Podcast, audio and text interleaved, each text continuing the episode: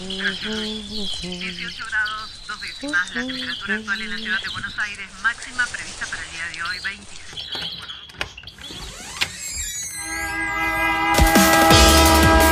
No tenemos agua, se nos corta la luz, no vivimos dignamente. La ciudad, ninguna respuesta. Hubo una convocatoria. de trabajadores desocupados.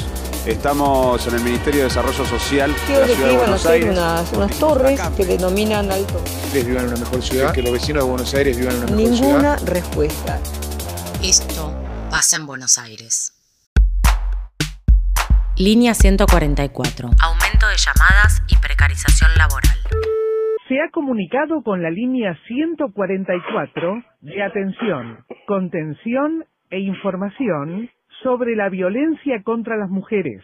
En unos instantes se atenderá Según datos del Ministerio de las Mujeres, Géneros y Diversidad, las llamadas a la línea 144 por situaciones de violencia de género Aumentaron un 13% en el primer trimestre de este año respecto al mismo periodo de 2020. Del total de llamadas, el 93% se trata de casos de violencia doméstica, mientras que el 2% corresponde a violencia institucional y un 1% a laboral. De todas las llamadas del país, un 20% se realizaron en la ciudad de Buenos Aires. Según declaraciones públicas de la ministra de Desarrollo Humano y Hábitat de la ciudad de Buenos Aires, María Migliore, en el último mes recibieron casi 6.000 llamadas. Esta línea en el último mes recibió eh, casi 6.000 llamadas.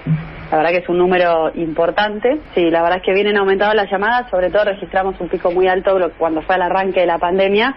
Como siempre digo, esta es una línea de acompañamiento, no es una línea de denuncia. Con lo cual, lo que viene aumentando mucho son los pedidos de ayuda, las consultas. Llamadas que entran en esta línea también no son solamente por mujeres que están atravesando esta situación, sino que también tenemos un porcentaje de llamados que responde a familiares, amigos o personas que quieren hacer consultas por este tema. ¿Cómo funciona la línea 144 en la ciudad de Buenos Aires? Recalculando. Recalculando. En el año 2009 se sancionó la Ley de Protección Integral a las Mujeres, que en su artículo 9 establece la creación de una línea telefónica de alcance nacional y gratuita. En el caso de la ciudad de Buenos Aires, la línea 144 fue creada en 2013 y depende de la Dirección General de la Mujer. Durante el primer año de la pandemia, la ciudad recibió más de 58.000 llamados por violencia de género. De acuerdo con las cifras que presentó el Ministerio de Desarrollo Humano y Hábitat, entre enero y octubre de 2020 se recibieron la misma cantidad de llamadas que en todo 2019. En esta ronda sorora no estás sola,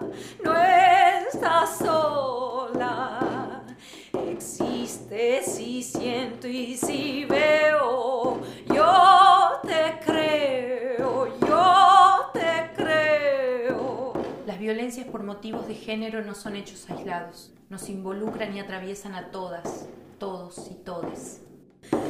Este es mi cuerpo, esta es mi voz,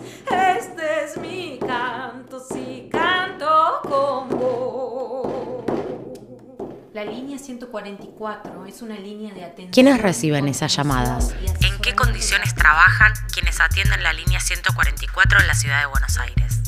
Las trabajadoras de la línea 144 denuncian desde el año pasado condiciones precarias de contratación, salarios congelados hace más de un año y la falta de dispositivos para atender. Por este motivo, el año pasado sacaron un comunicado y realizaron una medida de fuerza que consistió en el paro de actividades por dos días. Uno de los reclamos más importantes tiene que ver con la modalidad de contratación.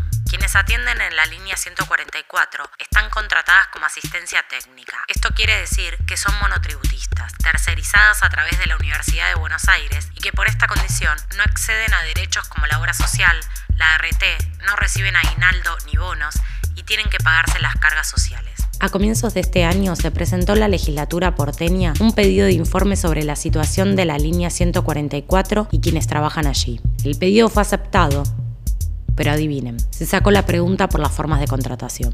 En el pedido de informes, nosotras preguntamos particularmente la situación de las trabajadoras de la línea 144 porque ellas el año pasado han estado eh, de paro denunciando sus comisiones laborales. Soy Alejandrina Barri, legisladora mandato cumplido del Frente de Izquierda Unidad y soy, bueno, miembro de la Comisión de Mujer, Infancia y Adolescencia de la legislatura porteña. Nos hemos reunido con ellas y hemos tomado esas demandas que tenía que ver con el modo de contratación, eh, donde muchas de ellas están en forma tercerizada, como monotributistas, eh, bajo la modalidad de asistencia técnica, se les llama, que brindan servicios en dispositivos dependientes de la elección de la mujer, pero que no están en planta permanente. Muchas de ellas eh, no cuentan con obra social, con ART, con vacaciones pagas, o sea, con todos los derechos laborales que tenían que estar vigentes en la ciudad. Y eso es algo realmente que que nos preocupa. En el pedido de informe se trató en comisión, se aprobó en la Comisión de Mujer, Infancia y Adolescencia y sacaron del pedido de informe para pasarlo al, al recinto para su aprobación, esta pregunta particular que hacemos nosotras sobre los modos de contratación.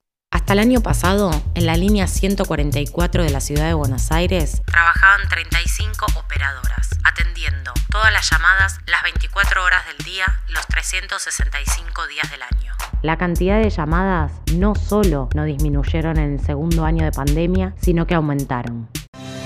Si la violencia está en tu casa, llámanos al 144. Si en estos días de aislamiento social vos o alguien que conoces sufre violencia de género, Llámanos al 144 las 24 horas, los 365 días del año. Estamos para Para poder dar respuesta a la problemática de violencia de género, se necesita destinar recursos, y no nos referimos solamente a la difusión de spots.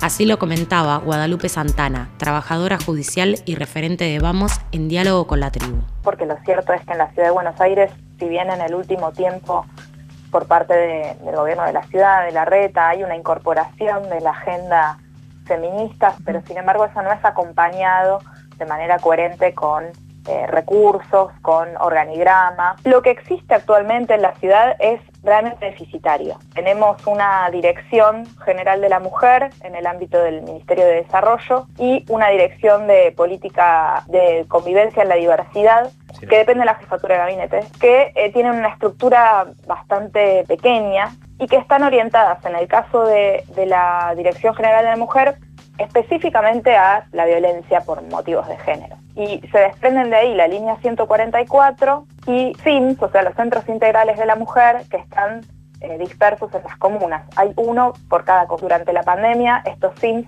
se mantuvieron cerrados, por lo menos el año pasado, y hace poco, este año, se abrieron dos que van rotando. El resto tiende de manera virtual.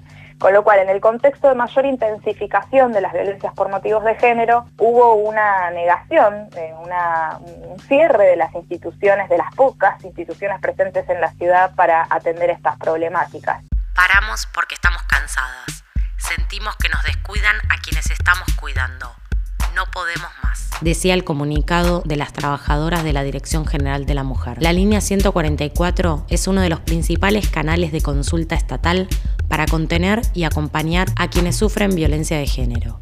Sin embargo, quienes atienden una de las problemáticas más urgentes de nuestra sociedad no son cuidadas. Ah.